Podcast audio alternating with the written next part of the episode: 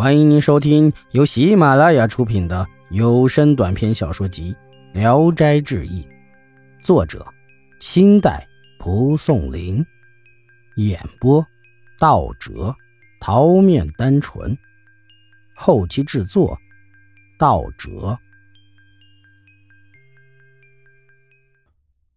大人，常山县孝廉李志军，一次去青州府时。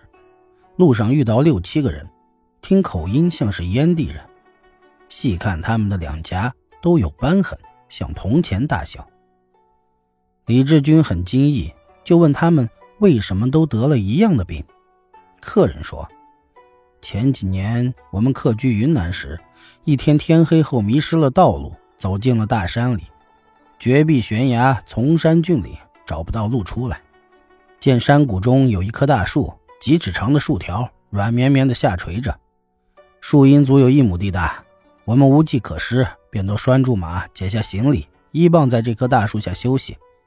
夜深了，老虎、豹子、猫头鹰此起彼伏的嚎叫着，我们都抱着腿，面面相觑，不敢睡下。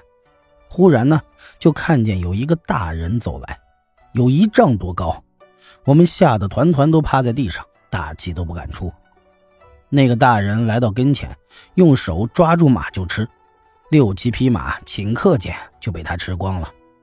接着他又折下树上的长条，抓住我们的脑袋，像串鱼那样把我们串成了一串，提着走了几步。枝条发出脆弱断裂的声音，大人好像怕坠落到了地上，就把枝条弯曲起来，用一块巨大的石头压住枝条的两端就走了。我们觉得他走远了。便拿出佩刀砍断串着的枝条，忍着疼痛急忙逃跑。刚跑了几步，见到那大人又领着一个人来了，我们害怕万分，忙趴下藏在草丛中。看见领来的那个人更加的高大，来到树下往来巡视，好像找什么东西又找不到。一会儿，这人发出喊叫声，好像那大鸟在叫，很生气的样子，怨恨大人欺哄他。用手掌打他的耳光，那大人弯着身子，很恭敬地挨着打，不敢有一点的争执。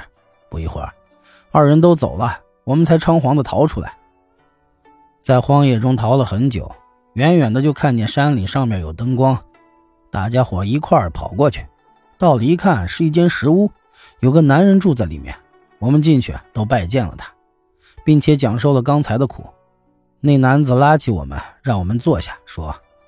这东西特别可恨，但是我也没有办法制服他。等我妹妹回来，我再同她商量。不多一会儿，一个女子就挑着两个老虎从外面回来，问客人是从哪里来的。我们忙伏地叩头，告诉她来由。女子说：“早就知道这两个东西为害，没想到凶顽到这程度，应当马上除掉它。”说着，从食物中拿出一柄铜锤，那重有三四百斤。然后出门就不见了。那男人便煮了老虎肉招待我们，肉还没熟，女子已经回来了，说：“他们看见我想逃，我追了数十里路，打断了他一个指头就回来了。”说着，把指头就扔到了地上。只见那截指头有人的腿骨那么粗，众人都惊骇极了，问他的姓名。女子不答。稍过了一会儿，老虎肉熟了。我们腮上的创伤疼痛的我们不能吃东西，女子便用药膏给我们涂抹伤处，那疼痛立刻就止住了。天明了，女子送我们来到那棵大树下，行李都在。